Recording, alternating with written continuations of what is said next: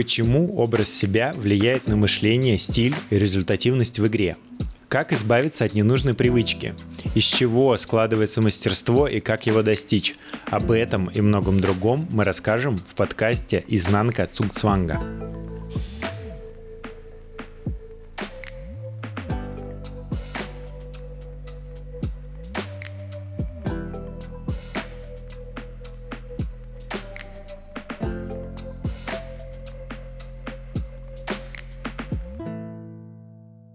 Всем привет, меня зовут Антон Матлин, и игре в шахматы я предпочитаю игру в цивилизацию. А, привет, меня зовут Дмитрий Крылов, и моя стратегия заканчивается там, где начинается моя агрессия. А, приветствую, Рустам Муслимов.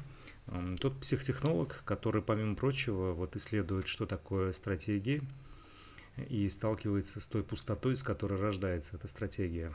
Что такое пустота?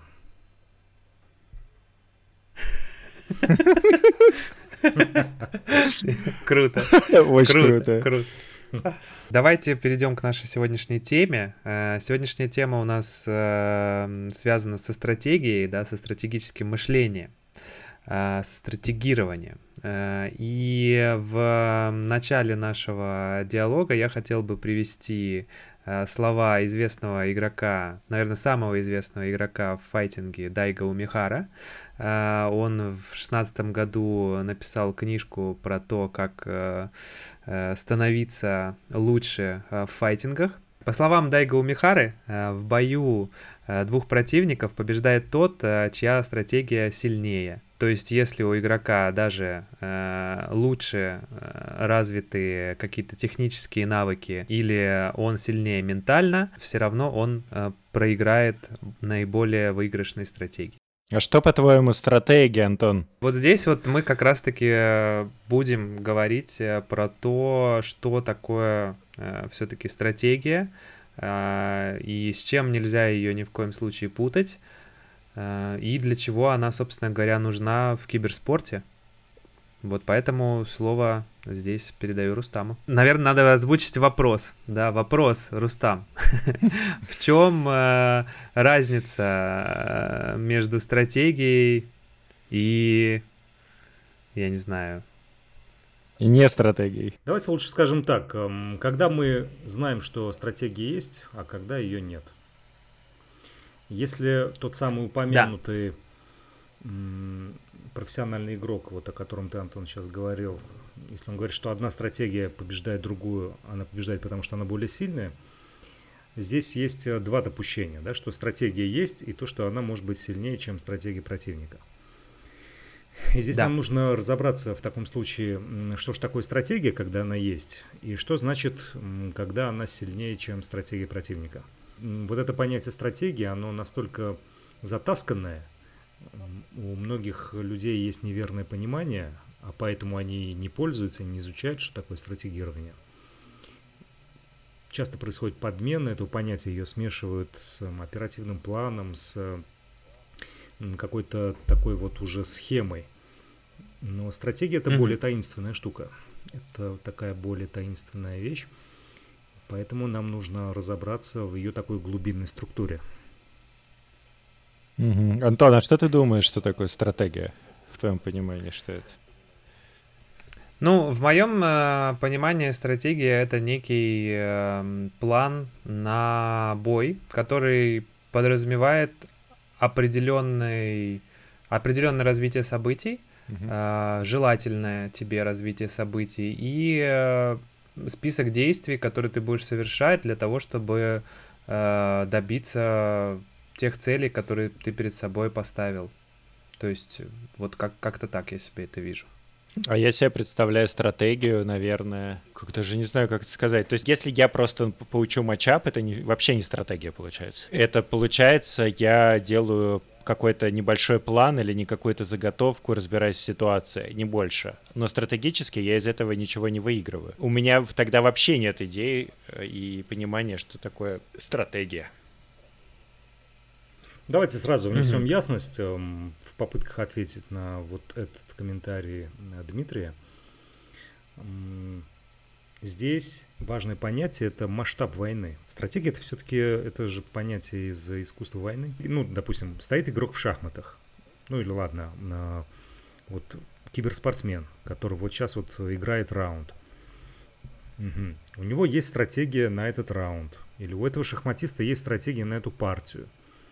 Но что если с противником ему нужно не одну партию сыграть, а 10 партий? Тогда что считать стратегией? Вот эм, стратегия вот на этот бой в этой партии? Или есть еще стратегия, которая на протяжении всех этих серий стратегия там игрока заключается еще и в том, чтобы вывести из эмоционального равновесия противника. Получается еще, что у нас э, может быть и стратегия на целый турнир или на целый э, сезон лиги какой-нибудь, да, например, это тоже будет стратегия, только это другой масштаб стратегии, правильно? Вот именно, поэтому здесь нужно сразу для себя понимать масштаб. Просто нужно, когда ты говоришь о стратегии вот в этой партии, не путать ее со стратегией, скажем, из серии в 10 партий. И там, и там у тебя может mm-hmm. быть стратегия. Просто когда ты сам для себя формулируешь стратегию, чтобы ты понимал и не смешивал ее с вот этими разными уровнями масштабов. Да, я думаю, тут э, для многих будет открытием то, что может быть э, какая-то стратегия на 12 партий. Вот. Я хотел тебя спросить, э, Рустам, из чего тогда понять, что ты имеешь дело со стратегией, чтобы можно было однозначно сказать, ага, вот этот вот спортсмен разработал какую-то стратегию и ее применяет. Вот что, какие критерии должны быть? Мне лично совершенно непонятно. Человек на другом конце, когда жмет кнопки, сознательно он их жмет или несознательно. Непонятно, когда у него есть стратегии и по каким а, признакам это понять? Ну, самый-самый ранний признак, наверное, стратегирования, это то, что человек делает это решительно. То есть это активность. Это не то, что он в бессознательном состоянии. Э, ну, скажем, один игрок воспользовался ошибкой другого игрока. И у него там все это превратилось по итогу, если постфактум говорить, на какую-то такую замечательную партию, которую он сыграл.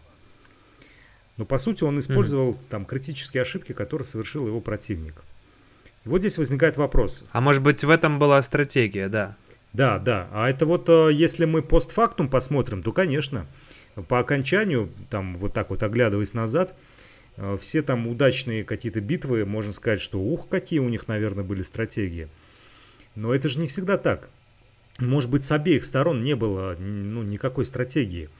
Вот э, две стенки пьяных э, парней лысых бегут друг на друга, и вот начинается у них некая бойня. все исторические сражения, да, рыцарства. Да, у них начинается некая бойня, да, потом, ну, из-за количественных соотношений там, или потому что те, которые бежали слева, они подскользнулись, э, или там трое из десяти подскользнулись, э, потому что дождь лил сильный. И вот побеждает там правая сторона, Угу. Потом, конечно, где-нибудь в аналах истории будут писать, что вот, те, которые были справа, у них была более сильная стратегия. Ну, хотя на самом деле у них не было стратегии, они точно так же бежали, как и те слева. Просто вот эти вот э, там подскользнулись, а вот эти не подскользнулись и, соответственно, быстренько переломили головы тем, которые подскользнулись, воспользовались возможностью. И здесь mm-hmm. это не ну, стратегия. Ну, все как э, у Александра Невского со шведами, я понял. Ну, я сейчас не буду разбирать, потому что я не эксперт там по сражениям э, Невским. Не могу сказать. Может быть, мы в следующем выпуске как раз э, разберем именно и такие исторические ситуации, это было бы интересно, конечно, сделать. Но я здесь хочу подчеркнуть вот что. Да, как говорят, э, вот победители пишут истории, историю. Они, конечно, могут сказать, что у mm-hmm. них была великолепная задумка и так далее. Но что, если у них не было никакой задумки? Они просто воспользовались критической ошибкой противника. Один из самых, наверное, первых таких важных свойств стратегирования это то, что это делается заранее, до боя, вообще-то. И это первый и камень. И некая активность. Это вот та самая да. активность, да, когда ты заранее прикидываешь, хорошо, если у тебя раз разведка работает.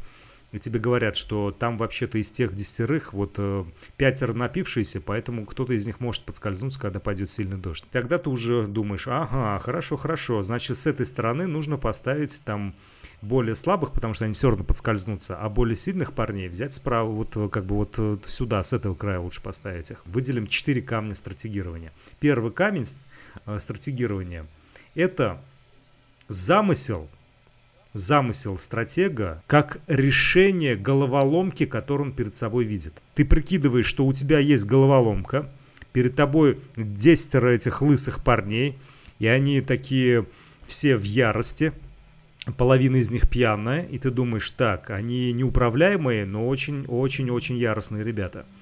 Так, головоломка в том, что нас тоже 10, но еще идет дождь. Без осознания того, что угу. ситуация является головоломкой, замысел не может возникнуть. То есть, э, если ты просто идешь на бой, типа, я победю, а каким образом? Ну, не знаю. это не стратегия. Понятно. Да, и здесь нам надо еще Почему вспомнить... это моя стратегия? Так, смотрите. ну вот.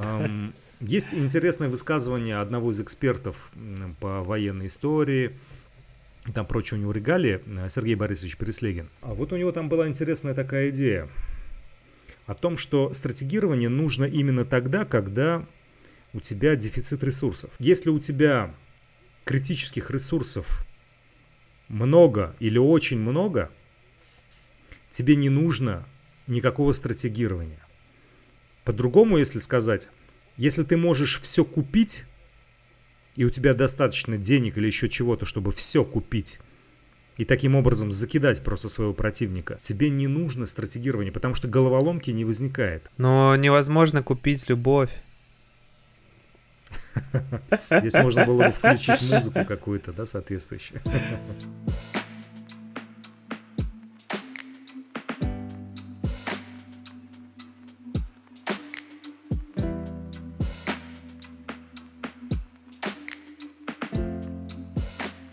На практике это что означает? Это означает, что когда я оцениваю ситуацию, мне нужно понять, здесь есть какая-то дефицитность ресурсов, из-за которой мне нужно стратегирование. Или же, если противник мой тупой, если он пьяный, если у него настолько мало средств, что он там толком не может противостоять, как в сказке троих поросят против волка, да, волк просто приходит и скидывает все эти домишки этих поросят. То есть там ему особой стратегии не нужно. А вот поросятам mm-hmm. нужно было бы против волка вот этого. Но волк приходит mm-hmm. и видит, что ну, они настолько глупые, эти поросята, с этими их домишками. Ну, конечно, кроме того последнего, да, а, поросенка. А у остальных-то там этот дом может ветер снести даже. Поэтому волку особо напрягаться и не нужно. Нету головоломки, не нужна стратегия. Ну, например, я беру матч игрока против игрока, любого совершенно. Мы начинаем в одинаковых условиях. Нашей целью является победа. Мы не находимся в дефиците ресурсов в таком ключе. А находитесь. Почему? Я правильно понимаю, что ты описываешь э, расклад из некой турнирной ситуации по киберспорту? Да, это, это любой файтинг. Ну, файтинг, да. Мы имеем жанр, Важное уточнение. Жанр. То есть как, какое-то соревнование. Ты говоришь про соревнование. Соревнование, да, где ребята ну, то есть подготовлены. Чемпионат. Если это чемпионат, то они прошли уже там какой-то отбор, и перед тобой сильный противник. Сейчас ну, мы доберемся да. до сильных противников, но я хочу сказать сразу, что когда перед вами сильный противник, в чем здесь дефицитность? Ну, дефицитность в том, что у тебя сокращается пространство твоих возможных действий. Ну, потому что он читает твои действия. Потому что он пытается прочитать твои действия. Потому что он тоже тренирует у себя ряд действий и способностей, да, которые как бы перекрывают где-то твои действия. Помните, как еще в 90-е годы гуляешь по парку, а там старички сидят в шахматы играют. Ты думаешь... Угу. Да, это до сих пор можно Да, да, часто. ты думаешь, о, это же старички там, сейчас пойду-ка, ну-ка. И ты подходишь и начинаешь играть с каким-нибудь таким старичком. И быстро проигрываешь. А потом выясняется, что он вообще-то КМС, кандидат в мастера спорта. Ну, просто он давно на пенсии, а сейчас ему надо денежку зарабатывать, и он сидит вот на копейке играет в эти шахматы, да. Получается, что он играет с новичком. Он-то мастер, или там кандидат мастера, ну, в целом мастер, по сути. А ты новичок перед ним. Поэтому он тебя переигрывает. Потому что он читает больше твоих действий, чем ты его. И здесь получается какая дефицитность? Например, если ты знаешь большее количество всяческих дебютов, это ресурс. Как начать партию? Дебюты, я напоминаю, для тех, кто не играет в шахматы, это те или иные схемы начала шахматной партии, чтобы добиться для себя некоторого преимущества. Окей, okay, я понял, я понял. Понял, да? Я... Давайте перекинем эту аналогию на киберспор. То есть, если твой противник тоже знает множество разных схем дебютов, Миттельшпили и Эншпили. Миттельшпили это как середину развивать, когда уже середина игры. Эншпиль это когда уже концовка игры, как и из нее вытащить там как можно больше всяких фишек, ништяков для себя, да, чтобы все-таки добить противника. И вот в шахматах считается, что нужно уметь не только разыгрывать дебюты, нужно еще миттельшпиль, то есть середину игры, суметь. Когда ты добился, например, в дебюте преимущества или наоборот проигрываешь в дебюте, но как выровнять ее в середине игры. Если у тебя есть некоторые преимущества или какая-то средняя игра, то как еще в концовке, в эндшпиле, все-таки не просесть, там, э, успеть по времени и так далее, и реализовать свои преимущества. Те игроки, которые имеют сноровки и опыт в дебютах, в миттельшпилях, в эндшпилях, и у них большой спектр действий, например, он знает 10 дебютов, а ты знаешь 3 дебюта. Он же, конечно, будет быстрее тебя читать, чем ты его. Он, например, сделает шестой дебют, а ты его не знаешь. И он тебя переиграет таким образом. И вот это ресурсы. Я не рассматривал никогда знания как ресурс, если честно. А на деле, ну, так и получается, что если я обладаю большим количеством информации, значит, я нахожусь в более позитивных условиях для себя, и у человека чего-то не хватает. В выигрышном положении, да. Это, э, у меня одно время была там э, некая стратегия, с помощью которой я определял, э, буду ли я расходовать ресурсы на противника, на незнакомого противника в турнире. Uh-huh. Когда у меня был некий дебют, ну, это какая-то комбинация по блоку, разыграв которую два раза, я получал э, информацию о том, э, готов ли противник к ней или нет. И как только я получал информацию о том, что он не готов, то есть я не видел от него той ответной реакции, которая э, показывала бы его осведомленность что делать в этой ситуации, что он подготовлен к ней. После этого я просто выключал мозг и вся моя стратегия заключалась в том, чтобы поставить его как можно больше количество раз в эту неизвестную ему ситуацию. Все. Для меня это была самая простая победа, которая могла быть. Пример стратегии простейшей э, в файтингах. Совершенно верно, да. А у меня вот стратегия, я все время э, ждал, что люди об меня будут убиваться. И когда они перестали об меня убиваться, новую стратегию мне было очень сложно придумать. Это как вообще, Рустам? А что ты вкладываешь э, в убиваться об тебя? Ну вот, э, это как как раз драка в дожде, где я такой, ну типа, ты же все равно нажмешь сейчас и сам себя убьешь. Сделаешь какой-нибудь ансейв говно. Я могу просто подождать чуть-чуть побольше, ты подумаешь там про себя, что вот-вот почти выиграл, ошибешься из-за этого, и я тебя убью. И в Японии, кстати, вот этот вот, это не работало. Там люди такие, ну, ты типа ждешь, отлично. Да, и то есть ты был пассивен, и они реализовывали свою стратегию активно. То есть ты не э, не давал им э, какого-то отпора, да? Вообще активно, активно не развязывал им руки. Да, да. То есть я просто позволял делать с собой то, что хочу.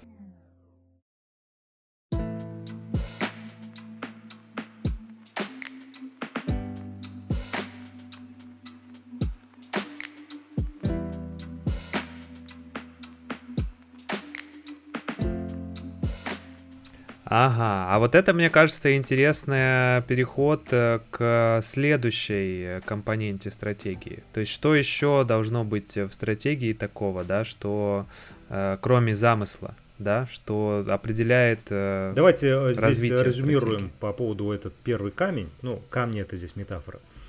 То есть у нас четыре камня, опорных камня о стратегировании. Вот первый камень, еще раз подчеркну, резюмирую, это замысел как решение головоломки. План того, как эту головоломку решить, но верхнеуровневый план, я подчеркиваю, не какой-то там детализированный план со множеством, со множеством элементов, а такой более абстрактный план, но с учетом того, что среда будет тебе сопротивляться. То есть план с учетом трения войны. Вот есть в искусстве войны такое понятие, как трение войны. Трение войны это то, что план будет отклоняться. Всегда он будет отклоняться, потому что противник не дурак, значит он тоже будет что-то делать в противодействие тебе. К тому же у него, скорее всего, тоже есть своя стратегия на тебя. Он пытается блокировать твою стратегию, а заодно и свою продвигать.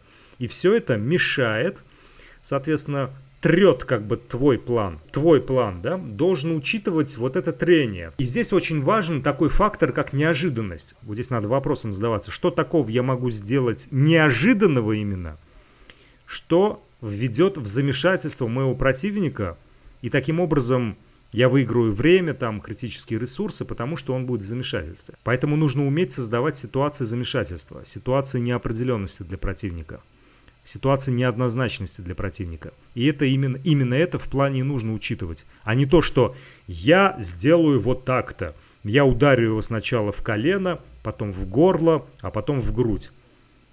Это неправильный план, это неправильная формулировка плана. Почему? Это самое простое, типа, ты, ты же не знаешь, что другой человек сделает, ты не знаешь его уровень, ничего, ты его в первый раз видишь. И такой, ну, я просто сделаю вот так вот, и тело просто сделает вот так вот. Это ты уже сейчас говоришь про тактические решения. Там в западных немножко иначе, но в советской школе, это очень, мне кажется, правильно, выделяется три уровня управления. Это тактический уровень, это оперативный уровень и это стратегический уровень. Оперативный это когда ты все операции управляешь. Ты прикидываешь, вот что сейчас происходит со всей операцией. Тактическое это внутри элементов этой операции, те или иные эпизоды, конкретные бои внутри операции, как они там проходят. Да? Соответственно, стратегия, стратегирование, оно захватывает и оперативный план, и кое-что еще, о чем мы скажем чуть позже. Так вот, то, что ты сейчас, Дима, говоришь, это ты сейчас начинаешь говорить уже на таком тактическом уровне. То есть, а если он вот так, тогда я вот так, бам-бам-бам-бам-бам, и начинается тут уже комбинации. Вариабельность такая начинает проявляться. Но это уже м, не совсем уровень стратегирования, потому что на м, таком сквозном плане там нужно сразу концовку видеть. А помните, когда вот в фильме «Шерлок» в постановке Гая Ричи, там он, да. нам показывается, как он быстро оценивает своих противников, да, что ему сейчас нужно ударить в коленную чашечку, потом нужно в кадык, да, потом вот раз и он поплыл. Но заметьте, он делает прикидку на 2-3 хода, то есть на 2-3 удара своих действий, но он прикидывает их до конца, то есть он до конца считает. Он считает до момента, когда противник рухнет. Он не считает так, что так, сейчас я его ударю в грудь, а потом сделаю блок. А вот потом я подумаю, ну-ка, теперь сейчас поборюсь, а потом я подумаю. Он так не делает. То есть вот то, что делает э, Шерлок Холмс в данной ситуации, это что? Это стратегия в целом? Или да, это да, оперативный да. план? Нет, ну вот на конкретном вот этом бою, скажем, там с каким-то мерзавцем, да, который на него бежит. Да мы можем сказать, в масштабе вот этого боя с этим мерзавцем у него стратегия. Ага. У него стратегия, где у него есть оперативный план. Как мы, смотрите, важный момент. Как вот этот сквозной оперативный план мы э, должны правильно оценивать? Границы этого плана, чтобы не укопаться в деталях. Это то, что мы э, до конца, до исхода должны его прикинуть. Объясни мне, пожалуйста, разницу между оперативным планом и стратегией. Я пока запутался немножко. То есть это список операций, которые ты будешь э, делать при, для достижения своей стратегической цели. Так? Не список операций, а лучше скажем одна сквозная операция, которая уже в тактическом исполнении, еще более на нижнем уровне, будет разбиваться на эпизоды, конечно. На оперативном уровне тебе нужно видеть всю операцию вся операция — это практическая реализация твоего замысла как решение головоломки. Ты решаешь головоломку, и операция должна описывать решение всей головоломки сразу. Продолжая э, пример с Шерлока Холмсом, что в данном случае стратегия, что у нас оперативный план, э, и что будет уже тактический уровень? Но вот он дерется, угу. и мы там по, по тексту узнаем, что вообще-то он частенько там дерется, и он настолько силен, что ему нельзя сразу побеждать. Никто не будет делать ставки, и он не будет деньги забирать. А ему деньги нужны, так? Ну и заодно ему драйв этот нужен. Угу. Поэтому его стратегия какая? Его стратегия в том, чтобы показать, что он слаб, а потом в какой-то момент решающим ударом вырубить противника. Головоломка, так, это стратегия. Такая. Головоломка в том, что он силен, но ему нельзя сразу победить. Соответственно, теперь какой оперативный план он делает? Оперативный план состоит в том, что он первые несколько раундов как будто бы ведет равную битву, где-то позволяет себя бить, где-то уворачивается, эм, где-то сам там слегка там дает, там дразнит этого противника. Ага, а иногда он еще там демонстративно выпивает. И вот у него план. В первой части всего боя показать, какой он неадекватный, как ему трудно выстоять против этого громилы. А во второй части угу. быстренько вырубить этого громилу, но замаскировав это так, как будто бы это случайность. Ну да, понятно. А тактикой в данном случае будет э, уже конкретные действия, которые, то есть вот в первой части я, значит, там выпью, э, поскользнусь, э, там, я не знаю, высморкаюсь, э, да, получу да, по лицу. Да, да, да, да. И нам, по сути, чаще всего показывают в этом фильме именно тактический уровень, тактический этаж. Все, стало, стало понятнее. Да, смотрите, Окей. еще раз я подчеркну.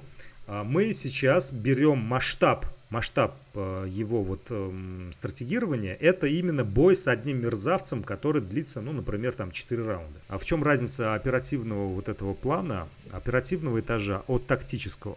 В том, что на оперативном э, ты думаешь в рамках всей операции, то есть до исхода, а на тактическом mm-hmm. ты уже разбиваешь эту операцию на эпизоды, на сцены, и там у тебя есть отдельные бои. Да, Рустам, допустим, я вот э, подготовился к бою, э, у, у меня есть определенная стратегия, у меня есть оперативный план, то есть э, э, примерно как я буду реализовывать, э, ну, достигать э, своей стратегической цели, э, и есть э, тактический план, там набор каких-то определенных действий или эпизодов, которые я хочу создать и как э, я хочу, чтобы они э, закончились для меня да, а, но дальше я встречаюсь э, с э, тем самым, о чем ты говорил, с каким-то сопротивлением системы.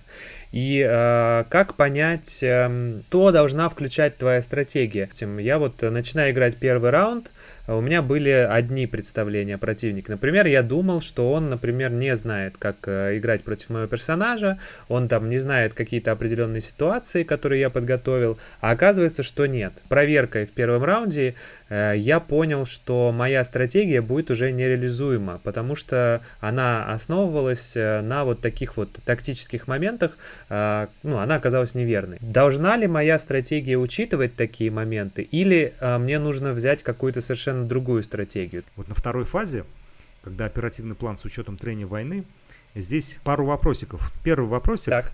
это каковы ресурсы противника и каковы мои ресурсы, да, критические имеется в виду, критические ресурсы. Да, и второй вопросик, что я могу неожиданного сделать для противника, а что мой противник может сделать неожиданного для меня. Вот отсюда мы и получаем некий рисунок трения войны. Заметьте, что вот эти вот первые две фазы, вот эти первые два камешка, это все, что до до войны происходит. Следующие два камешка, следующие две фазы, это будет то, что происходит во время уже войны. Здесь очень важное значение имеет такой когнитивный навык, как предвосхищение, или по-другому антиципация. Об этом подробнее можно в третьем выпуске послушать да, да, да, да, нашего да, подкаста. Да, мы вот так вот сейчас прикличку делаем. Но она же трется все-таки. То есть что-то происходит не так. Кто-то из вашего подчинения сделал что-то не то. Та стратегия изначальная, которая была замыслена как решение головоломки, она должна иметь свойство амортизации, некоторый диапазон вариабельности. То есть получается именно та стратегия победит, которая более адаптивна, правильно я понимаю? Да, да, если говорить так упрощенно, то да, да. Mm, вот о чем говорил Дайга, получается, возвращаясь к его словам изначала, да, то, что э, тот э, противник, у, у которого стратегия лучше, победит Э, даже несмотря на то, что у его противника может быть преимущество в ресурсах. Но именно поэтому те же древние китайцы, вот тот же Суньцзы, да, который вот э, написал этот знаменитый трактат о стратегиях, он же там стратегии формулирует метафорически. То есть через такие загадочные... Например? Ну, да даже если предварительные расчеты перед войной брать, что Суаньзи сказал, война — это великое дело для государства. Это почва жизни и смерти. Это путь существования и гибели. Э, цитата из четвертой главы, глава форма Суаньзи «Искусство войны». Непобедимость есть оборона. Возможность победить есть наступление. Когда обороняются, значит есть в чем-то недостаток. Когда нападают, значит есть все в избытке. Тот, кто хорошо обороняется, прячется в глубины преисподней. Тот, кто хорошо нападает, действует с высоты небес. Поэтому умеют себя сохранить и в то же время одерживают полную победу. Здесь, наверное, многие наши слушатели просто обалдели и подумали, неужели так нужно формулировать стратегии? И именно поэтому очень многие люди плохо понимают, что такое стратегия и стратегирование. У нас попроще будет э, в подкасте.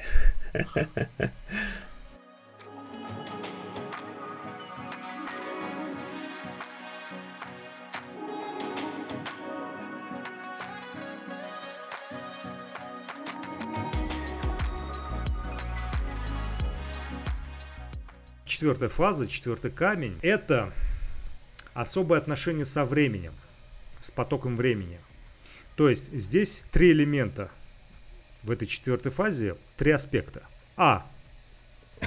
Решающий момент. То есть ты чувствуешь, где сейчас будет перелом, поворот. Ты же mm-hmm. кульминации некой ведешь. То есть очень важно ощущать вот эту кульминацию, как говорил Анри Картье-Брессон, великий фотограф. Нужно вот, вот этот вот момент, решающий момент почувствовать, когда нужно нажимать кнопку на фотоаппарате. До этого это все была подготовка, некое препирательство с реальностью, с особенностями этой среды, трением этого ландшафта. Но в какой-то момент тебе нужно ощущать, где будет решающий поворот. А он э, и... происходит обязательно в конце или нет, это может нет. произойти где-то в середине и в начале? это может и в середине и в начале произойти. А, получается, это какой-то решающим поворотом в данном случае, например, э, встречаются два противника, у тебя есть какая-то заготовка, типа он вот этого вот не будет ожидать, э, что я это сделаю, и это будет решающим моментом, потому что дальше его стратегия рассыпется.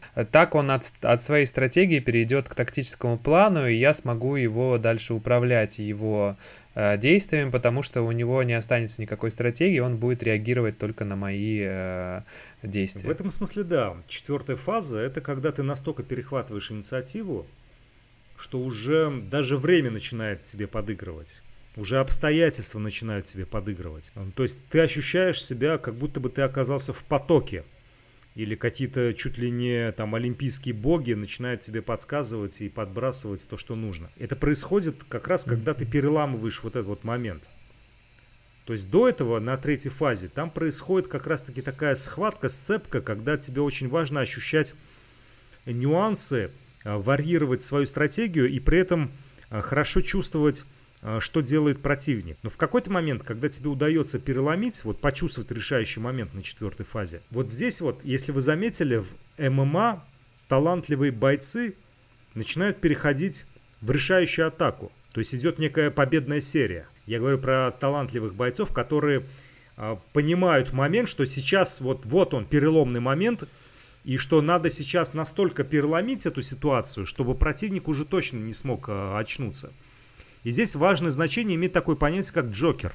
Что это за понятие? Это некий такой случайный элемент в данном контексте, которым можно воспользоваться, чтобы усилить этот ага. перелом. Um, То есть какая-то суперсекретная заготовка, нет, которую ты нет, прям нет, на эндшпиль нет, оставил, не заготовка нет? как раз-таки. В том-то и дело, что не заготовка. Это когда ты начинаешь ощущать поток времени, а, где ты готов ухватиться за то, что тебе там, ну, чуть ли не сама судьба подбрасывает, да, то есть вот это в кинофильмах, конечно, талантливо хорошо используется, когда там вот он упал, чуть ли не умер, и тут он упал как раз на тот камень, который он сейчас может схватить, развернуться и дать им в лоб этому противнику. Но не думаю, что его стратегия была в том, чтобы упасть рядом с этим камнем, правильно? Конечно. Но это четвертая фаза, можно сказать, что это предел вариабельности твоей стратегии. То есть, если ты очень хорошо танцевал варьировал свою стратегию на третьей фазе, то тебе сама реальность начинает отвечать. Ты как бы с ней синхронизируешься. Противник тоже. Я пока с трудом могу это переложить на видеоигры.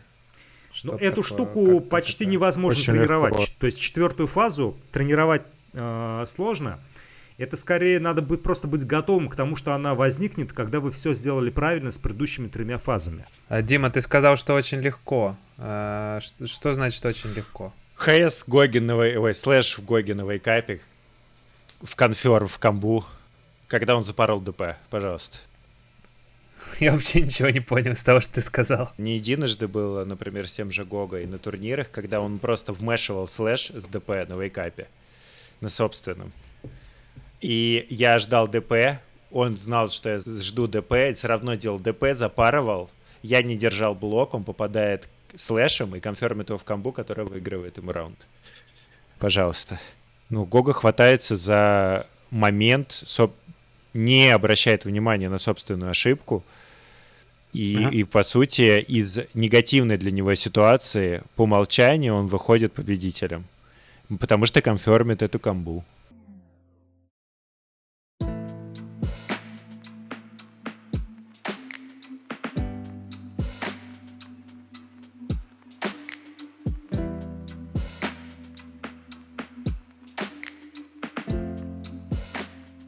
То есть, получается, продолжая аналогию Рустама, даже если у тебя все там стратегически верно выстроено, и ты чувствуешь вот этот вот момент перелома, а, даже, казалось бы, проигрышная ошибка в любой другой ситуации, например, если бы ты был, ты был бы готов проиграть, то ты не смог бы ее реализовать, в отличие от вот этого вот примера с Гогой. То есть, когда он ошибается тех, технически, но при этом выигрывает. Ну да, то есть фактически, если ты отрабатываешь в матче, может mm-hmm. случиться все, что угодно ближе к концу матча. Любая ситуация. Mm-hmm. Оба человека уже как бы раскрыли несколько уровней своих стратегий. Ну, это если, например, сет, либо какие-нибудь длительные финалы. финалы. И получается так, что тот, кто держится до конца и от, продолжает отрабатывать свою стратегию, не, обращает, не будет обращать внимания на ошибки, соответственно, не будет отвлекаться от реализации своего плана выиграть. Я понял. То есть у него в его, грубо говоря, стратегии было еще заложено то, что он может ошибиться, нажать не ДП, и на этот случай у него была подготовлена комба, которая ему и выиграла. То есть по, про это, получается, ты говоришь? Нет, это больше похоже на психологическое состояние, когда ты э, э, можешь среагировать на ошибку надлежащим образом. Потому что ошибка mm-hmm. это некоторая ситуация, на которую тоже нужно реагировать. Это не конец света, это всего лишь ошибка но то, как mm-hmm. ты от нее, на нее отреагируешь в моменте игры, тем будет для тебя лучше. И типа умение mm-hmm. играть от собственных ошибок в том числе, это залог хорошего турнирного опыта. И игрока такого, как который создает рандомные ситуации для того, чтобы парализовать мозг противника, я могу сказать только Гога. То есть у него весь стиль игры, который я до этого не понимал вообще совершенно. Но с точки зрения, э, но с точки зрения реакции вот этой волевой и подделки ситуаций под себя, один из самых сильных игроков, наверное, это Гога. Рустам, как ты думаешь, это вот э, то, о чем ты, э, что ты имел в виду под четвертым камнем? Да, это один из частных случаев этого, конечно, конечно, да. Дима верно подметил. Вы или воспользуетесь ошибкой, или вы настолько чувствительны, что вы не только ошибкой можете воспользоваться, но и каким-то неожиданно появившимся элементом, пусть даже противник все делает правильно. Понятно. Вы воспользовались эм, этим, потому что были настолько вовлечены, настолько в кураже. Кстати, вот четвертая фаза, она вот без настроения куража, конечно, не получается. Эм, кураж угу. в состоянии потока по-другому, да, то есть вот ты настолько внутренне не сдался, как будто бы реальность тебе говорит, ну раз ты такой упорный, хорошо, вот тебе шанс. Да, и нужно, и мало этого, нужно да. еще взять этот шанс. Очень, это вот. очень важно. То есть это мало этого, нужно иметь решимость, чтобы взять этот шанс. Совершенно верно. Это не просто да, какая-то да, да, реакция или еще что-то, ты такой, блин, неужели? И просто такой, это, блин, это оказывается так просто, мысли приходят, и просто наказываешь. Но на деле это не так просто. Это типа очень большое время тренировок, понимания, некоторое, некоторое псих, психологическое состояние как раз этого потока, которое просто преподносит тебе эту возможность, которая, если бы ты не испытал чувство потока, оно бы тебе не пришло, потому что, точнее, оно бы, может быть, даже появилось, но ты бы ее не заметил, потому что внутри бы уже сдался. Это как бросить стик во время игры. Вот это вот все разные градации, вот этого активного несмотрения и не получения информации. Да, я включил сюда четвертую фазу в этой технологии, Именно потому, что она, ее почти, я сказал, невозможно, почти невозможно тренировать. Она является как бы таким наконечником уже всего предыдущего, что вы правильно выстроили, вот эти вот три фазы. Когда вы непоколебимы, несгибаемы в своем намерении, в своем замысле, то только тогда может начать появляться вот этот четвертый камень, четвертая фаза. какие-то джокеры, какие-то моменты, за которые можно зацепиться. Почти мистическая такая штука, которую там даже Карл Густав Юнг э, называл синхронией или синхронистичностью, эффекты синхронистичности. То есть такие странные случайные совпадения. Но они не бывают в обычном состоянии сознания. Они бывают, когда ты находишься вот в этом кураже. Или, может быть, они бывают, но ты их никак не сможешь заметить, потому что ты находишься в обычном состоянии. Может быть, они вокруг тебя и происходят. Но их можно заметить и воспользоваться ими, как Дима правильно сказал, только тогда, когда ты находишься в этом кураже несгибаемости своего намерения, своего замысла, своей стратегии.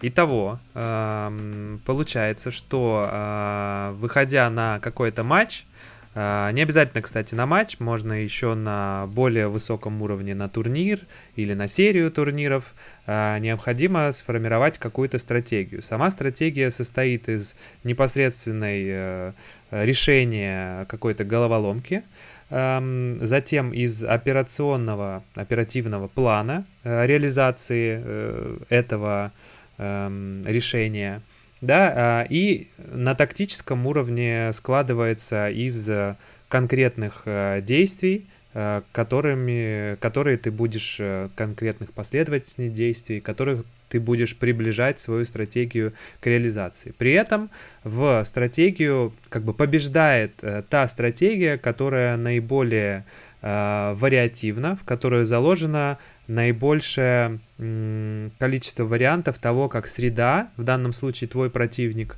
будет э, реагировать на твои попытки э, реализовать э, задуманное. Как-то так в целом я это понял. Рустам, что-то упустил? Ну, я бы только добавил, точнее акцентировал, что не какой-то головоломки решения, да? а в том масштабе, который ты выбрал, но вот этот замысел стратегии своей, он возникает вместе, комплементарно с тем, как ты ситуацию оцениваешь. А ситуацию, если ты увидел ее как головоломку, вот только тогда ты прикидываешь, что для нее нужно какое-то особое такое стратегическое решение, чтобы различать, mm-hmm. где у тебя стратегия, а где уже тактические эпизоды.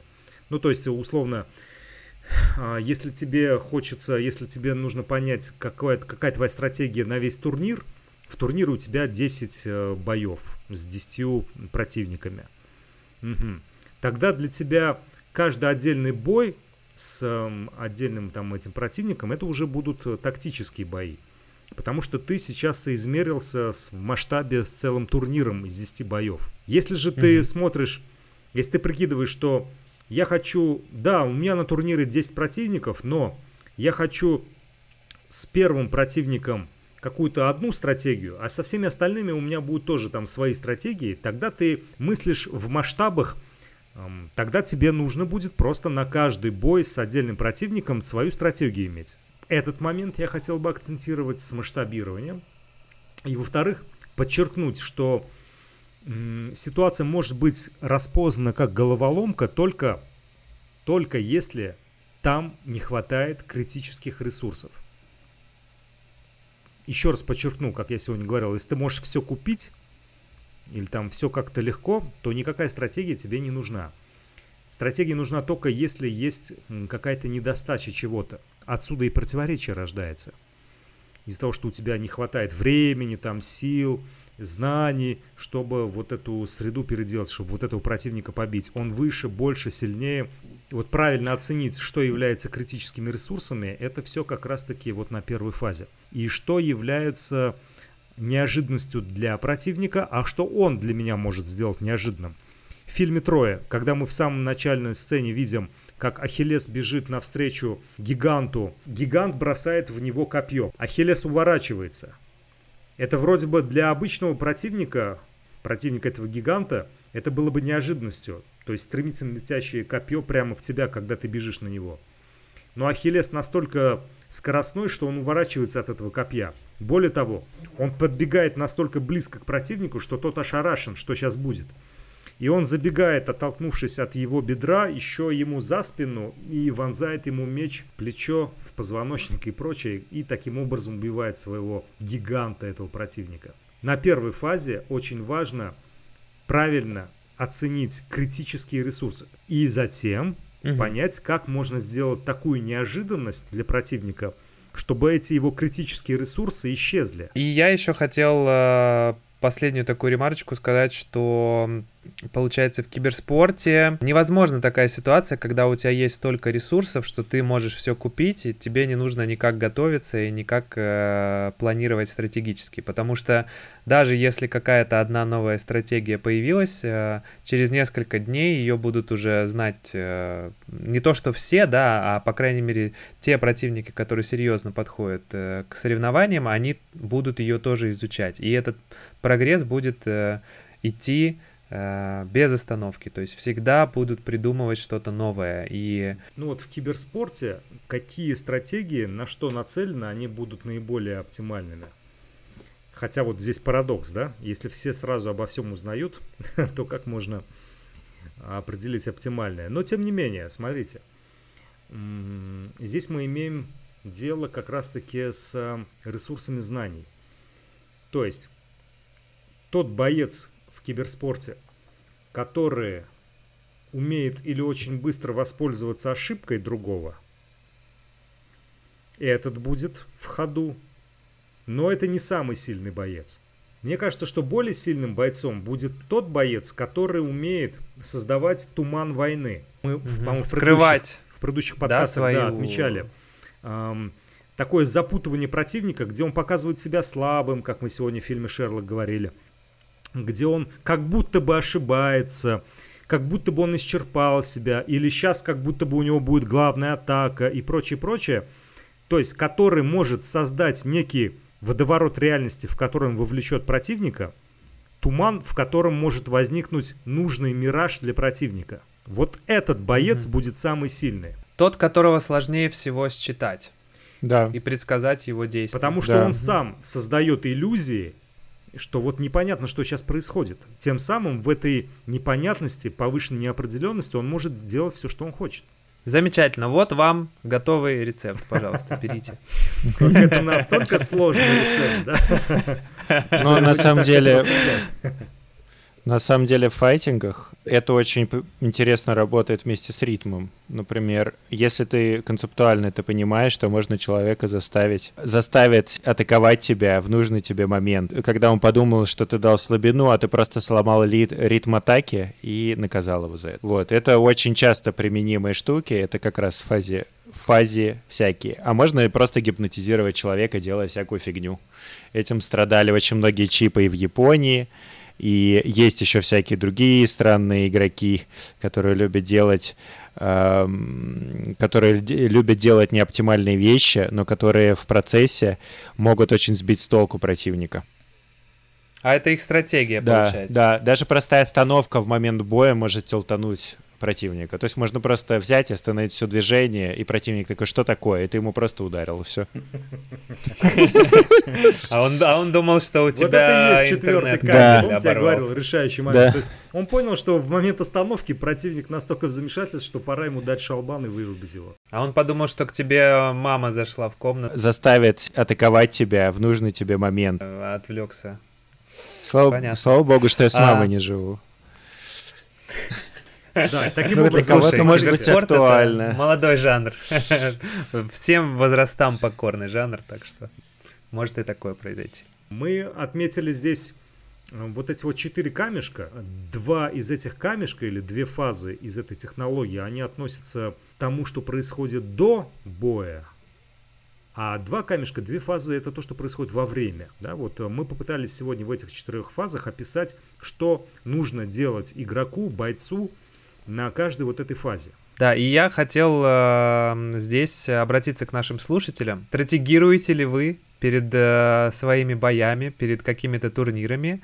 Если да, то расскажите, каким образом. Мы будем рады рассмотреть э, примеры э, каких-то интересных стратегических э, боев, стратегических противостояний. Планируем сделать отдельный выпуск по стратегиям, где будем давать... Э, примеры всяких исторических сражений, и я думаю, было бы круто использовать какие-нибудь э, примеры сражений э, в конкретном киберспорте. Опять же, это могут быть не файтинги, это могут быть, в принципе, все что угодно. Совершенно верно, да. У нас сегодня было не так много примеров, это да. Поэтому мы попытаемся восполнить это в нашем следующем подкасте где вот и ждем ваших соберем, примеров. Да, соберем некоторые исторические ситуации и вот примеры, да, наших слушателей. Ну что ж, э, на этом все. Подписывайтесь э, на нас э, на всех платформах. И до новых встреч. Пока. Всем спасибо. Пока-пока.